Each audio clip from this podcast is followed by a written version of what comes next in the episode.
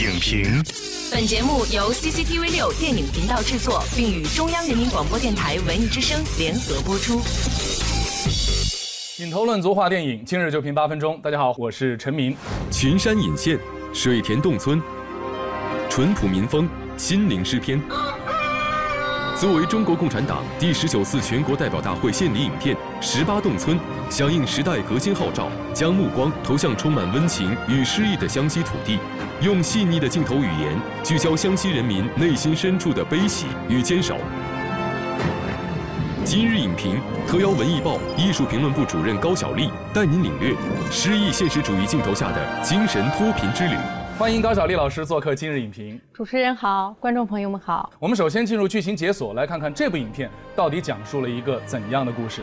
由国家一级导演苗越执导的《十八洞村》，讲述了以土地为依托的退伍老兵杨英俊以及杨家几位堂兄弟，在国家实施精准扶贫战略的大背景下展开的一场脱贫攻坚战。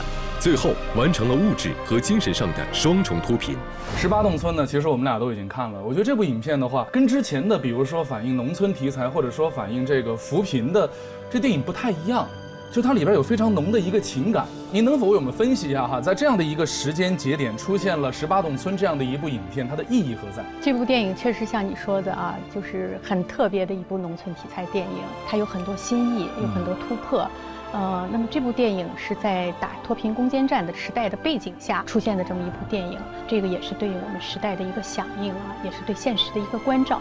它讲述了十八洞村的生活的形态，村民的悲喜，农民对土地的那种割舍不断的情感，非常有艺术片的范儿。您刚才也提到了十八洞村呢，有很多创新之处，那我们就来说说它这一次新在哪里。首先，它视角很新。其实我之前也看过很多扶贫题材的电影，但是它的视角基本上是聚焦的扶贫干部。但这部电影，它把这个镜头对准了是村民，就是以村民为本，而且他这个视角的一转换。那么整个的这个叙事的转换，就带来了他艺术气息的一个根本的转变。比如说杨英俊这位退伍军人，他是有尊严感的一个农民，很有骨气。对农民本身的这种自省写出来了，我觉得这个很关键。在宣布他为精准扶贫对象以后，他很纠结。我屋里小蛋糕把我们翻篇了，啊，胡说八道。这部电影把这个村民的他的内心的东西挖掘出来了。扶贫干部小王，他想到了一个词，用打仗，因为他是一个退伍军人，他对打仗这个词太有感情了。和那个打，和穷打一场硬仗。他整个的艺术精神和我们现实中的这种时代精神啊，吻合的天衣无缝。有媒体在形容，这是一部非常有诗意的电影。也有人说。前二十分钟一看就像是一个湘西的路边野餐一样，能不能给我们讲一下这种非常诗化的或者艺术性的这个叙事方式在？十八洞村里边到底是怎么呈现出来的？这个电影里面唯美的这种镜头非常多。你像它反复出现那个梯田的镜头，确实是回归到了现实主义美学的创作精神上。还有它这个现实主义表现的温暖。杨大哥他的妻子陈景演的这个角色，他对他的那个小孙女的情感啊，真的让人很感动。小南瓜，你活五十岁，我们就活一百岁。你活一百岁，我们就活一百五十岁。这部电影回归到了电影的这种艺术本体，而且它镜头语言用的用的都恰到好处，很有节制感。一开篇就是小王开着车到了一个口那儿，一下就停住了。他没有过多的说这个村是没有路，或者说啊要致富先修路，什么都没有这些台词，观众一下就感受到，哎呦。这是一个偏僻的大山里面。我说我这车怎么进去？背进去。还有他那个铺盖卷儿，很多村民都出外打工，走的时候就要把那个铺盖卷挂在祠堂里。对，因为他这个地方是很潮湿的，所以他把铺盖卷全都挂起来了。这些镜头语言，我觉得该放的时候放，该收的时候收。我们看到在影片当中呢，还利用了许多符号学的表现方式，比如说杨英俊在外打工的儿子离开的时候呢，背走了母亲当时陪嫁的几把凳子。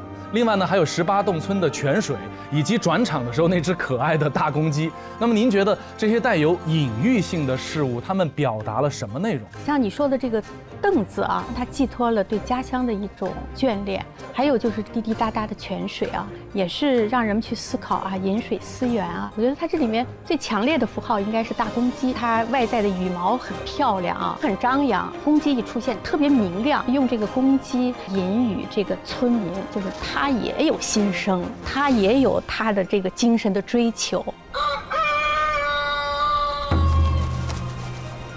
其实对于我们生长在城市的观众来说呀，对于土地的概念呢已经越来越淡了。那么这里边我觉得也传递了一种非常浓厚的这种土地情感。他这个影片始终就是没有离开农民和土地的这种情感，所以你看他最后脱贫还是种田、种老稻谷来脱贫。他还有一个细节，反复的表现杨英俊插秧，传达了杨英俊。他一直丢不开这个种田这个字，所以他后来就是带着他的这些堂弟啊，填土造田。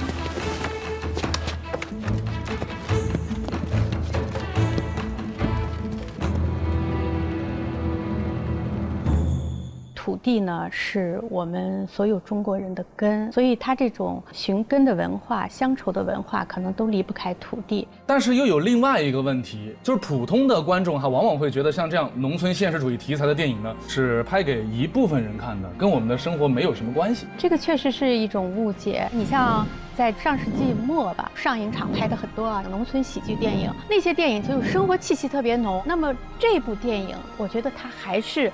真实了反映了湘西的农村的一个。生活状态，它有一个生活流的叙事手法在里边，其实是有代入感的，不会说啊，农村电影不会带我进去的。所以十八洞村的话，带给我们一些什么新的提示或者说启示呢？你拍乡村电影，一定要了解现在当下农村农村生活村民的真正的心理体验。这部电影，我觉得它最大的成功就是它的艺术感染力，以村民为本。我们拍这一类电影，千万不要口号化，也不要想象化，只要你按于是。规律去创作，把人写到位，情感写到位，他这个一定会打动观众的。感谢高晓丽老师的精彩点评。《十八洞村》作为十九大献礼影片，摆脱了农村题材创作的局限性，以细腻质朴、以小见大的方式，深刻展现了湘西农民在革新的大时代下的心灵诗篇。